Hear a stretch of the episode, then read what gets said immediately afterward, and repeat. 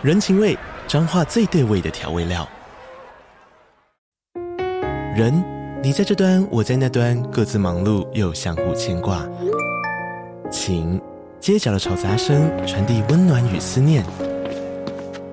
味，是从每一个转角飘出的乡愁。这里是彰化县政府 Pocket 节目《彰化早咖》，我是主持人内克。从彰化大小事各具特色到旅游攻略，透过轻松有趣的访谈，带着大家走进最在地的早咖。准备好了吗？彰化的故事，我们说给你听。以上为彰化县政府广告。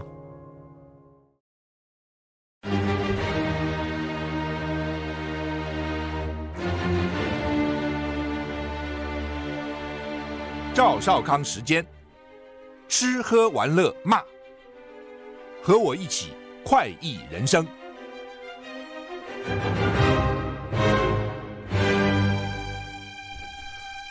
我是赵少康，欢迎你来到赵少康时间的现场。天气，礼拜四傍晚变天转凉，元宵过完以后呢，恐怕冷气团要来哦。最近真的是。一波冷，一波热，一波冷，一波热，哈。那现在天气是昼暖夜凉，白天暖，晚上冷，一起雾。这样的天气容易有雾，哈。中央气象署说，今天二月十九号，台湾附近风向是偏南风，水汽比较少，各地大多是晴到多云的天气啊。不吹南风，有的时候墙墙壁就会潮湿，哈。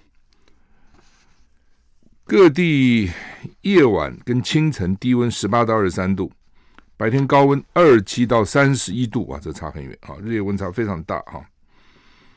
金门马祖啊，西半部地区夜晚到清晨容易有局部雾或低云，会影响到能见度啊。今天礼拜一到礼拜三，各地多云到晴啊，西半部日夜温差很大啊。礼拜四，封面通过东北，封面通过东北季风增强，北台湾逐渐转凉。礼拜五也是受到东北季风的影响啊，那中南部山区、台北啊北部跟东部地区降雨几率比较高。吴德荣在他的专栏说，今天起到礼拜四白天。晴白天是晴朗稳定啊，白天暖，晚上冷啊，晚上凉了哦。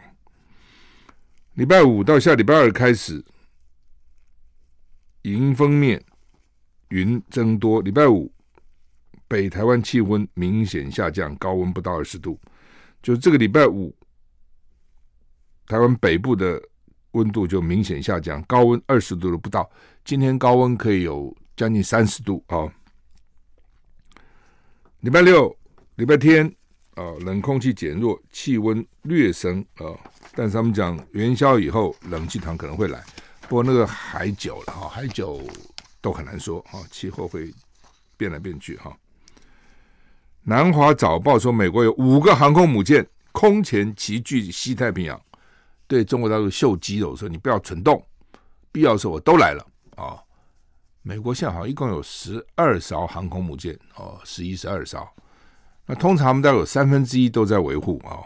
这航空母舰那么大，上面的这个设备很多，哦，在海里面海象啊、盐水啊、海风啊等等哈，哦，所以大概要经常保养哦。所以一年有三分之一在保养。那换句话说，等于是三年整个要大修，要大保养一次了啊，哦。那。所以呢，如果十二艘三艘去保养，三分之一就是四艘保养嘛，这外面只有八艘可以可以使用，大概这样哈。那五艘要过来哈，对不起，我讲错了，美国十一艘不是十二艘，十一艘啊，通常大概有四艘在保养，所以十一减四下七艘，七艘航空母舰五艘过来了，哦，它中东那边有放一个哦，有时候反正全世界各地方，他看哪里危险就跑去了哈。呃，好，他这边讲十一艘动力航空母舰，其中大概三艘在船厂做例行年度维护跟准准备哈，所以能够执行的，一般大概是八艘了哈。七大洋，全美国呃不全是有七大洋啊，所以照理讲，七大洋一洋去一艘吧，他不啊，他现在为了展现美国的国力，威慑中国呢，美国政府决定派五艘航空母舰，超过能够执行航母的半数，能够执行那个八艘嘛，派了五艘过来，齐聚在西太平洋。香港南华早报说，美国十一艘现役的航舰呢，目前已经有三艘在西太平洋执行任务。前这种上礼拜、上礼拜我们不才讲了三艘，目前两艘又要来了哦，所以呢，第一次五艘航空母舰在西太平洋运行啊。因为航空母舰来，它是一群来，不是一个航空母舰，没什么了不起啊，旁附近各种舰啊，那另外呢还有飞机啊。根据美国海军研究协会观测，美国太平洋舰队啊，它叫做 U.S. Pacific Fleet，旗下的航空母舰叫林肯号啊，不然它是就都是美国总统了，不雷根号、林肯号，被发现驶离加州圣地亚哥母港转向太平洋，原来在圣地亚哥，在加州。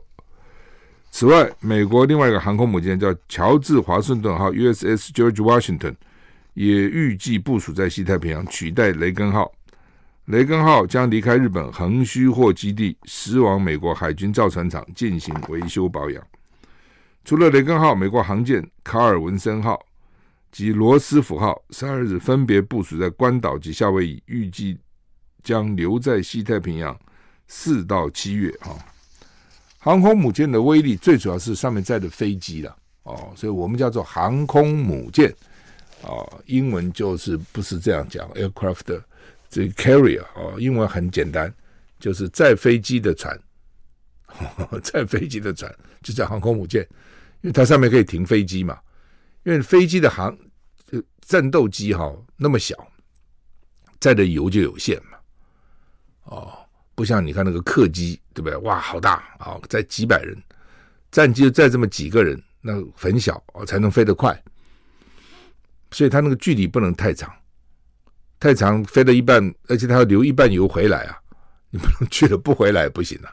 而且要注意，万一人家跟你在空中周旋，这时候你还跟他们在那边绕来绕去、打来打去，呃，你这都要油都要留下来。所以如果你再满装满油，我觉得你去回最多只能用三分之一到三分之一，就三分之二是在航行。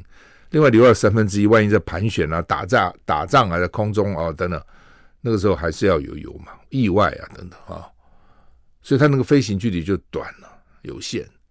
航空母舰载出去就不一样了，我站到你旁边去啊，我的跑那个跑道就在在航空母舰上啊，我的机场能在航空母舰上啊，然后所以威力我就把我的这个战斗机的航程拉得很远嘛，主要是为这个好，所以它不是指个船呐、啊。它主要上面载很多飞机、战机啊，甚至上面还可以有什么核核弹啊，什么乱七八糟一大堆东西了哈。但是当当然就是说也有，我是觉得说这么大哈，也有它的问题。第一个，你上面载好几千个美国这个海军呐、大概三千人要有那么大个舰哦，平常就很笨笨重嘛，你们补给啊，各种东西都很麻烦。一旦打起仗来。哦，尤其现在飞弹又精准，威力又大哈、哦。那如果说被打到了，也很麻烦。九一闹那么大，也不就死了两三千个人。你一艘航空母舰，如果说被打沉了，就死三千人呢。哦，所以说老美对这个也是很谨慎的哈、哦。他他只想去打别人，当然不想被打嘛。所以你看，他通常都离到这边来，离老共还蛮远的。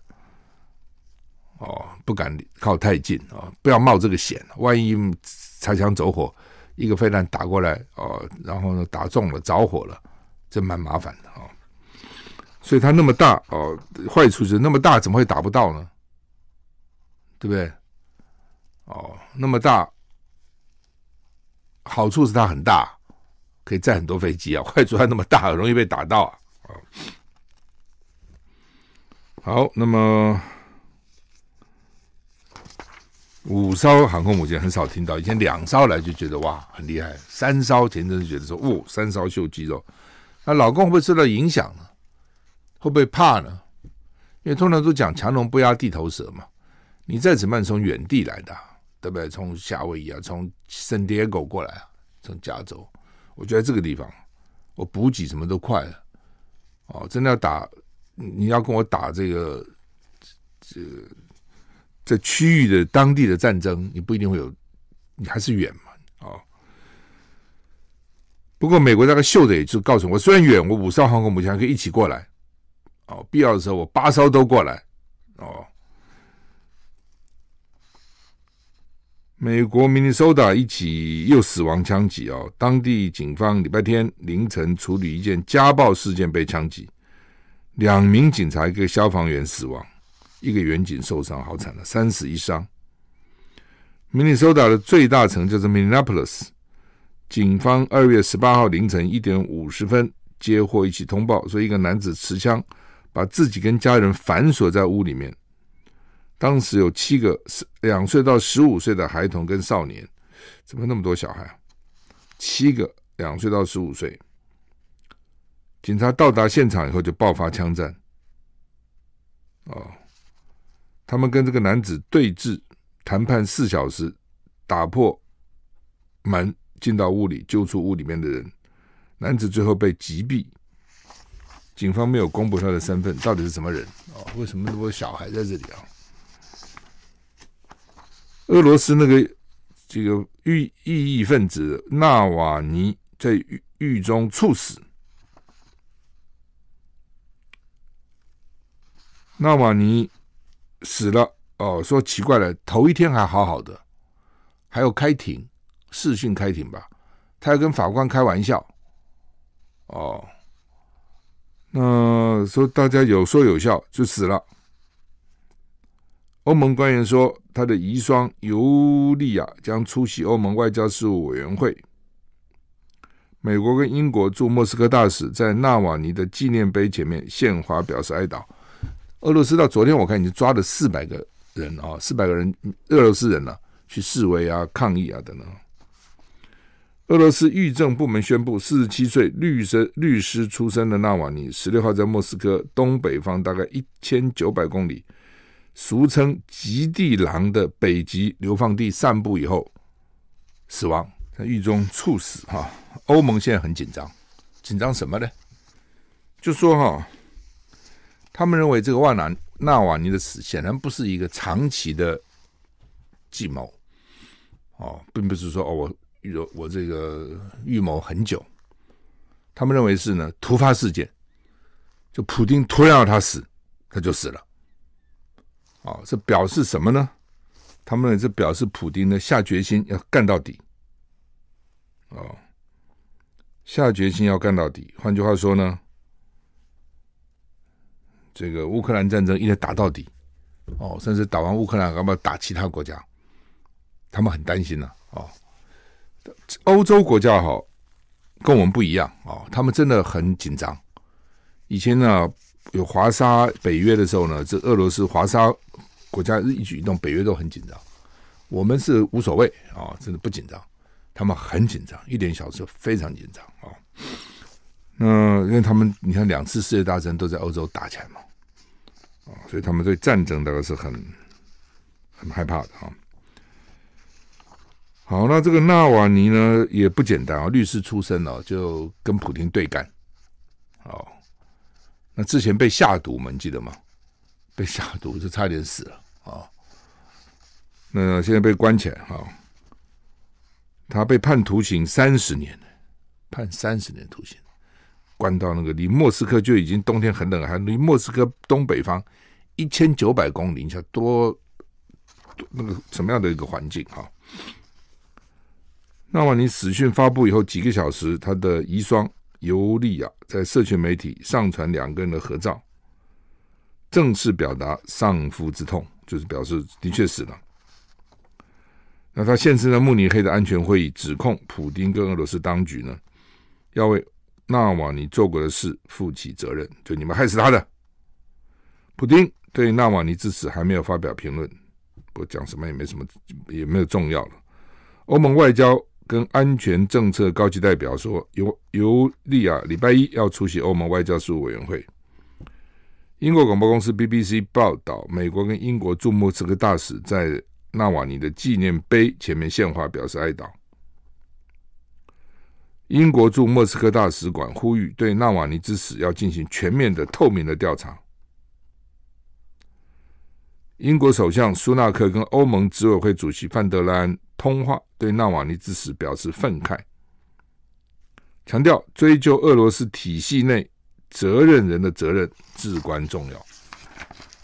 哎，你也查不出什么责任呐？哦，怎么查？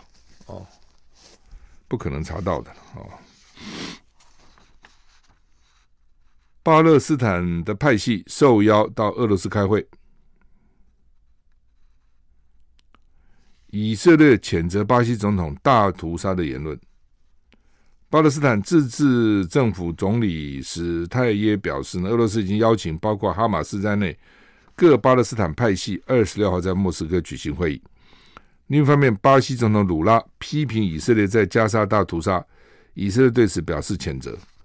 新闻报道，巴勒斯坦自治政府总理史泰也表示，俄罗斯已经邀请包括哈马斯在内的所有巴勒斯坦派系二十六号在莫斯科举行会议。史泰也说，由法塔政治派系主导的巴勒斯坦自治政府还在寻求与哈马斯的团结。如果马哈马斯没有准备好跟我们并肩作战，那就是另外一回事了。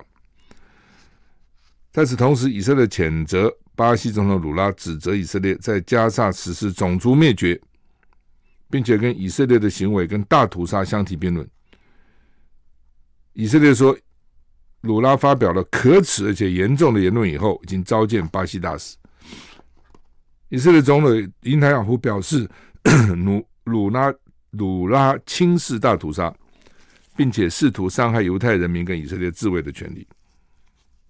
他说：“把以色列跟纳粹大屠杀及希特勒进行比较，已经跨越了红线。”就是说，鲁拉说：“啊，以色列这次呢，在这个加萨走廊，啊，这是大屠杀，跟当时犹太人跟当时犹太人被杀是一样的啊，当时纳粹杀犹太人是一样。那以色列当然很生气的，这怎么会一样呢？这差太远了啊！” 据路透社报道。另外呢，以色列内阁一直通过反对国际片面承认巴勒斯坦国。这次打了以后呢，美国啦，甚至包括美国很多国家都应该说让应该承认巴勒斯坦。但是以色列内阁一直通过，我们反对啊、以色列内阁进入表决，一致通过一项宣告正式决定，正式确认反对片面承认巴勒斯坦国的地位的立场。指出，任何这类协议都需要通过直接协商达成，不能你们说的就算，要跟我们协商。这个决议呢，是他的总理尼坦雅胡上个礼拜交付表决。他在会议开始时候说呢，这是因为国际有最近有人试图片面要求以色列接受巴勒斯坦国。拜登试图达成更广广泛的中东协议，让沙乌地阿拉伯等阿拉伯国家跟以色列关系正常化，并建立巴勒斯坦国。连美国都觉得应该建立巴勒斯坦国，但是以色列说呢，他拒绝。哦，我拒绝你们自己片面决定。哦，因为哈马斯去年屠杀了我们以色列人，你现在承认巴勒斯坦建国，等于给恐怖分子空前的奖赏。他就是希望这样。你们就正中他的下怀，所以以色列坚决反对啊、苹果 Apple 恐怕会重罚，科技巨头苹果恐怕被重罚。英国金融时报报道，欧洲联盟 EU 拟对苹果公司开罚五亿欧元，理由是这家科技大厂涉嫌违反欧盟竞争的法规。哈，欧盟将对苹果公司开罚五亿欧元罚款传出来！哦欧盟说呢，他透过应用程式商店，到底怎么回事？我们休息一下再回来。反正欧洲对美国这些科技大厂也是很感冒了哈。这个你垄断市场啊，影响我们欧洲的高科技的发展。第二点呢，也不交税哦，那是都好，也不能说不交了，他就跑到 跑到这个税的最优惠的国家去啊、他们可以转移他们的利润嘛。啊、我因因为我一个。科技产品，比如手机，它有各种部部分呢、啊，对吧？哪边税率低，我就把那个利润放在那个国家那边交了税，其他地方就没利润了。我可以散分散在不同地方嘛，啊，我可以这个什么地方啊，让它它的利润高一点，什么地方利润低一点啊？以前他们好像都放在爱尔兰吧，爱尔兰的税率低啊，所以呢，主要就爱尔兰赚钱赚很多，其他地方都没赚钱啊，就不交税啊。欧盟这些年来持续针对大型科技公司公司做出最严厉的裁罚，比如说 Google，因为涉嫌打压购物搜寻竞争对手的行为，在二零一七年被欧盟罚二四点二亿，相当于新台币八百二十九亿的罚款。Google 这些年在欧盟面临反垄断的罚款已经超过八十亿欧元，目前仍在法庭上对抗啊，反正你告我就上诉上诉啊。奥斯卡影片揭晓，英国奥斯卡不是美国。奥本海默夺得最佳影片七座大奖。奥本海默被称为史诗电影，就讲历史了，叫奥本海默。曾经在英国影艺学院电影奖拿下包括最佳影片在内的七项大奖。有英国奥斯卡之称的英国影艺学院电影今天颁奖，由克里斯多弗诺兰执导的史诗电影《奥本海默》获颁七项大奖。包括最佳影片、最佳导演，饰演奥本海默，他被称为“原子弹之父”哈。这个悉尼·墨菲夺下影帝，小劳勃·道尼拿下最佳男配角。他获得十三项提名，非常风光，但是得到七项奖也不错了哈。但是呢，没有办法能够打破一九七一年的时候虎豹小霸王夺下的九项大奖。奥本海默。也是台湾时间三月十一号奥斯卡颁奖典礼的大热门哈。那时候就两部片子最热门，一部就是《奥本海默》，一部是那个《芭比》，我记得啊，两部我都看了啊，我都看了。我现在很少到电影院看电影，不过那时候那两部我刚好有空吧，然后两部又一直被讲说这个好看。那《芭比》当然就就一般，《奥本海默》是还不错了哈，至少讲当时这个整个的故事以及以后。当时这些发明原子原子弹人后来都都后悔了有一点哈，你自己想看，如果你是一个科学家，你发明个东西杀死那么多人，你你你会有什么感觉？当然你可以讲说，因为这个是救了很多人，战争停止了哦，所以否则还要战争还要去杀很多人，看你从哪个角度看？虎豹小霸王哦，保罗纽曼吧哦，保罗纽曼演的。劳勃瑞福是不是？好像是哈。保罗纽曼记得很清楚哈。那歌还蛮有名嘛，当当当当当当当当，有没有啊？好，那是好的电影啊，是会让人家记很久的啊。不，大部分电影记得是马马虎虎。哦，真的，你好莱坞一年拍多少片子？哦，据说能够赚钱的也不过百分之十、百分之二十，其他都是赔。不是好莱坞电影都会赚钱，赚钱还是极少数、极少数的哦。那影后是超现实黑色喜剧《可怜的东西》，没看过。女主角艾玛·斯东啊，《可怜的东西》一片，在这次拿下最佳女主角、最佳视觉效果、最佳艺术指导、最佳服装设计、最佳妆法五项奖项。最佳女配角颁给滞留生的达芬乔·伊兰道夫。啊，所以呢，这个英国这是英国，那美国马上要开了哈，美国大概三月吧，啊，三月十一号，美国的奥斯卡，美国奥斯卡当然引引起大家比较的注意了哈，最大的注意哈。中国海南、甘肃大批游客相继受困啊，春春节连假结束还回不去，怎这么惨？中国春节连假结束啊，继海南省出现大批自驾搭机旅客滞留，没有办法离境以后，甘肃酒泉市因为大风降雪，通往新疆的交通受阻，造成至少四万三千人受困当地。四万三留在那边动不了，这很麻烦呢、啊，当地也很麻烦呢、所以当地要启动应变措施。怎么一下多了这么多人吃吃喝拉撒睡啊？甘肃西北部连日出现大风降雪天气，导致甘肃通往新疆的连霍高速公路及京新高速公路被迫封闭。从甘肃经过酒泉乘车往新疆的大批游客，还有各式大客车、大货车驾驶受困在酒泉境内，人数激增。哦，所以这个风雪，美国经常发生这种事情，而且经常就在什么感恩节啦、圣诞节啦，这段假期呢，机场关闭哦，机场里面停一堆人哦。官方统计，截至昨天上午，酒泉市全境安置完成四万两千九百二十九名滞留旅客。降雪造成甘肃、新疆封闭五十四个路段，关闭七十一个收费站，恢复时间无法确定哦。之前就海南省也是，海南也哈，他这个有规定吧，只能怎么只一般飞机只能坐多少人啊等等，反正一下子就都来不及了啊，送送不了人回去了。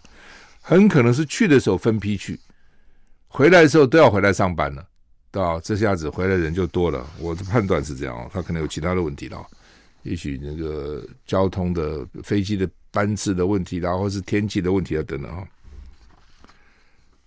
东京迪士尼明年想要调整对外面游客征住宿税，日本 NHK 报道，东京迪士尼跟多间酒店。所在的千叶县浦安市表示，决定在明年对外地游客征收住宿税，作为观光业复苏的财政资源。浦安市海内外观光恢复到疫前水准，除了当地有十七万人，但是呢，假日超过二十万人在那边，游客比当地人还多啊、哦，所以当地也很头痛啊。刚讲啊，迪士尼在日本的千叶县的浦安市，浦安市人口十七万，但是假日呢，二十万人到去到那边去玩啊。那而且呢，它的这个火车站啊，附近的道路老化需要整修，而且呢，游客也是需要紧急医疗系统，所以要引进住宿税啊。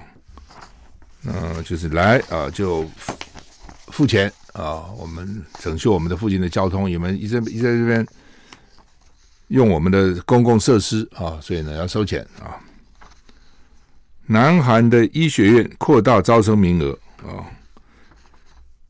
这个医医学生啊，医医院的医生都抗议啊，而且很厉害啊，我上礼拜就看到这个新闻了，他们抗议呢就是不上班了。啊，所有的住院、所有的实习医生跟住院医师，统统不上班了，哦，要罢工了。那政府现在说呢，你们敢，我这重重的处罚你们，甚至把你们医生执照给你取消，什么意思？哈，好，我们先看这个新闻再解释哈。南韩宣布将扩大医学院招生名额，造成首尔升学率高的好学区全。房子租金比去年同期上涨零点四三趴，不止这样，因为政府打算提高医学院首尔以外地区学生的比重，拉近城乡差距。许多学生家长正积极考虑搬离首尔，增加小孩上医学院的几率。这父母实在是哈。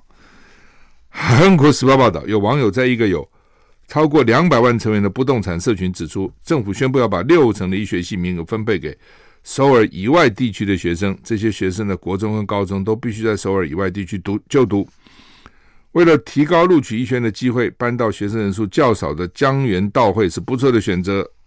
中清南北道也渴望迎来转学学生潮，因为坐享临近首尔跟京畿道的地利之便。要但也有专家认为，该应该不会有这么多的家庭为了帮助子女挤进医学院，举家搬到其他地区。不过。大都市里医学院升学率较高的好学区，房租可能会率先上涨，因为家长可能会把孩子抢着送到这些学校。就就是说，他们的考试呢，不是只是按照成绩了，按照你住哪里了，哦，住哪里、哦？我觉得最早是我们的高考，现在也有哦，什么偏远地方或怎么样，有些什么加分等等哦。那。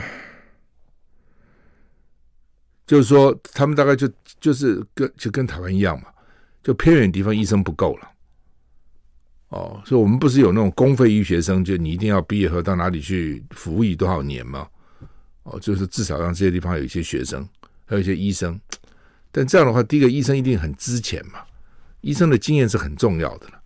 哦，资浅医生哦。第二个呢，很多这些公费学生到时候还服务不满，就宁愿赔钱，他也不要再继续干哦。所以这就麻烦了哈、哦。就说，这个又有不同的制度了啊，比如国防医学院，国防医学院很多学生毕业就分发嘛，哦，分发开始带你到基层医院啊，甚至到外岛了等等都有。哎，那你做的不错以后呢，国防部就有一个一招，就是送你出国留学。哦，国家出面，当然很多都是好学校啊，甚至哈佛啦什么国外这些学校。哦，你就留完学以后呢，哎。因为他有一个规定嘛，比如说你国防医学院毕业，你可能以前服役十年，我记得其实蛮好的，对不对？因为你那时候一般医学院读读七年，国防医学院读六年了，所以他就少了一年了。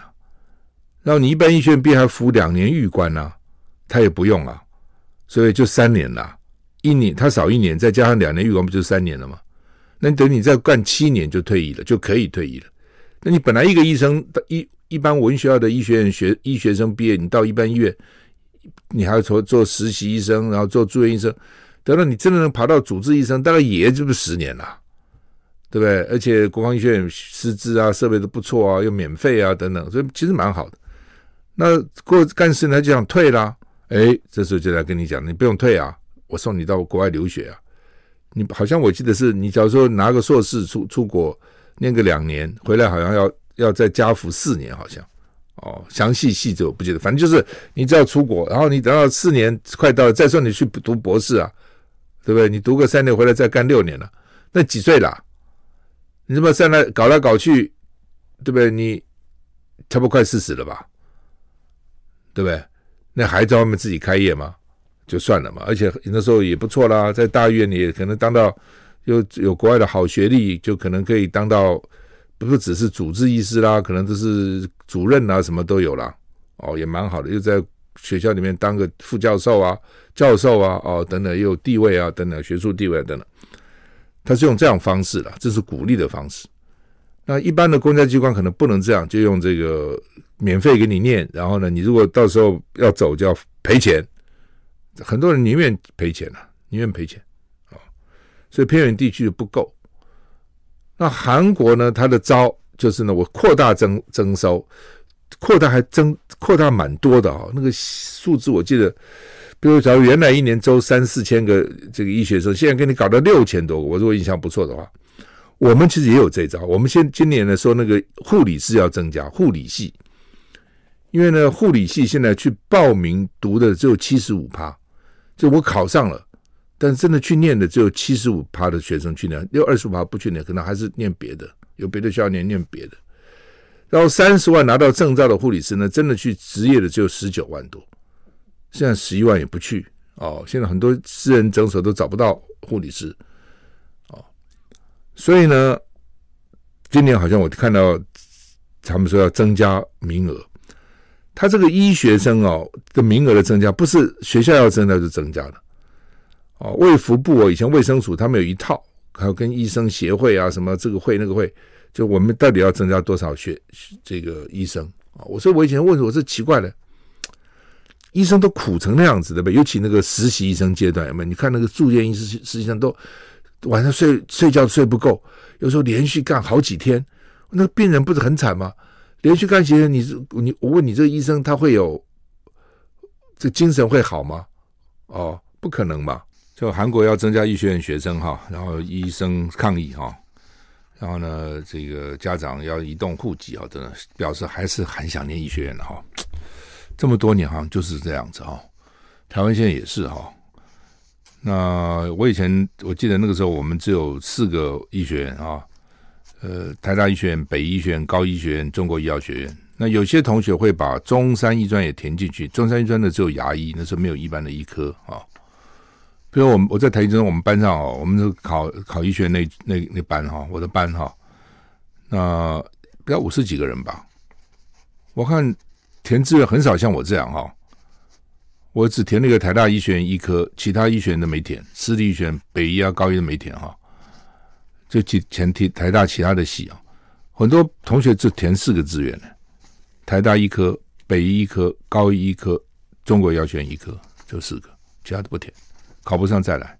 哦，那大部分这些人的父母、父亲都是医生，所以他们大概觉得当读医是不错的，而且可以克绍祈求啊，父子子承父业，所以呢也都去念哈，很多人念哈。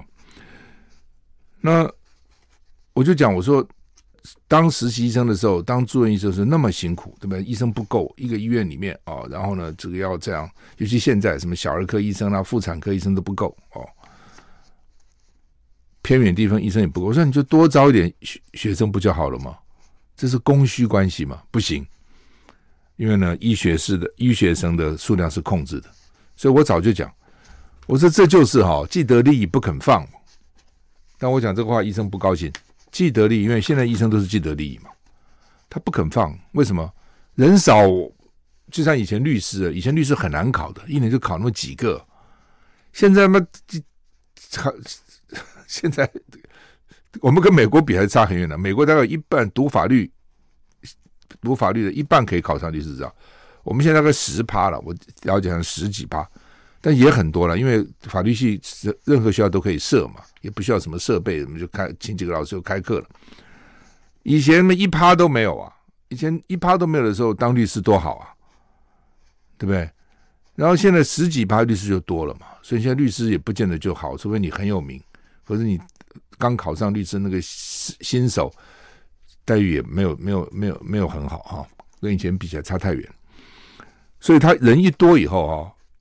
这就没那么主贵了嘛，物以稀为贵嘛。同样的，医生如果说收到很多医生，医学生很多，可能很多医生就不见得那么热门了嘛，就这么简单。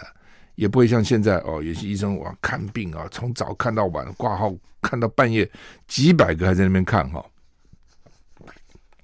但是呢，你说我要增加医学生的名额，一定很多现有的医生或者就是他们的工会，一定是誓死给你反对到底的。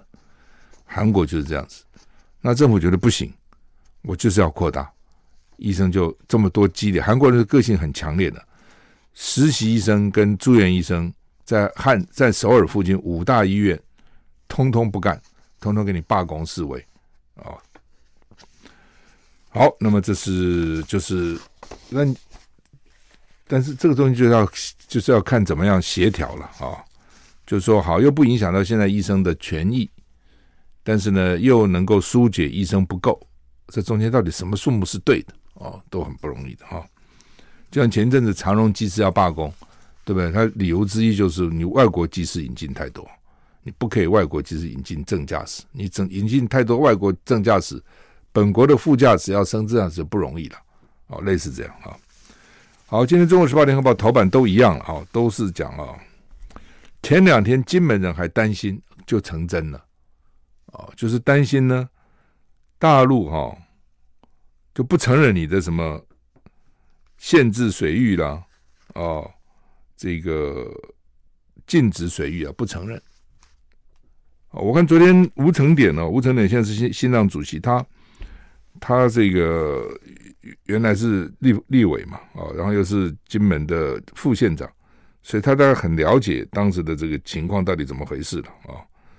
就他当时就讲说呢，他说呢，这个当时是经防部自行划定的禁止跟限制水域。那另外呢，老共也就尊重哦，就是尊重。就像你说，好，这是海峡中线，好吧？你说海峡中线就海峡中线吧，彼此有个善意。那现在两岸关系这么不好，老死不相往来，也不沟通。哦，民进党呢，嘴巴说哦，他维持现状，其实呢是向独去倾斜。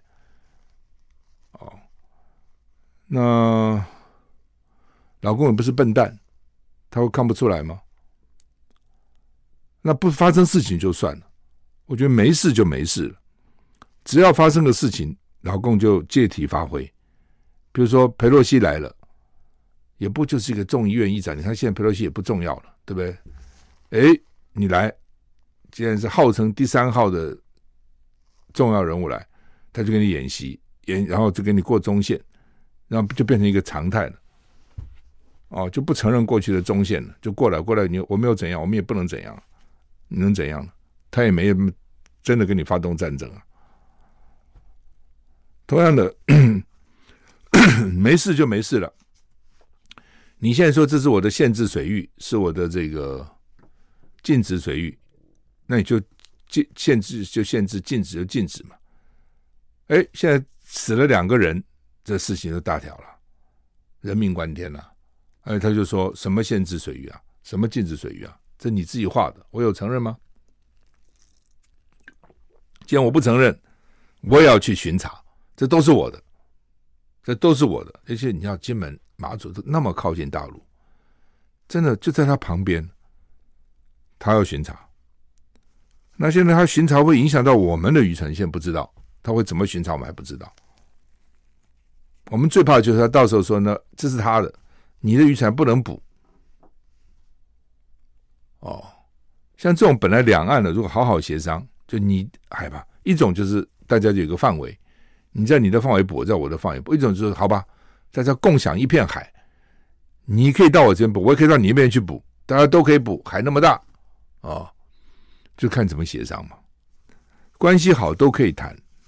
关系不好，这根本不谈，这样不谈就没有协商嘛。哦，所以今天你看《中国时报》头版叫做“禁止限制水域默契打破”，当台湾海巡碰到对岸海警，考验执法应变怎么办？两边说：“嗨，你好，我好，就过了。”还是你就说过来我这里，哦，我把你赶走。哦，大陆要常态化巡查。巡查金厦水域紧张，这是中国时报头版头。联合报头版头是金厦海域争端升温，陆海警宣布常态化巡查，陆委会说持续严正执法。所以陆委会说，我们还是执我们的法，你执你的法，他执他的法，到时候会怎样？哦，没想到在这里啊、哦，本来以为说什么空军啊，战斗机啊，会像南海那样叫空军呢、啊？哦，在空中啊，不小心啊，怎么出了差错啦？擦枪走火，搞了个半天，哦，你没有想到的地方发生问题，好了，将来会怎么样？现在不知道，好，好，我们时间到了，再见。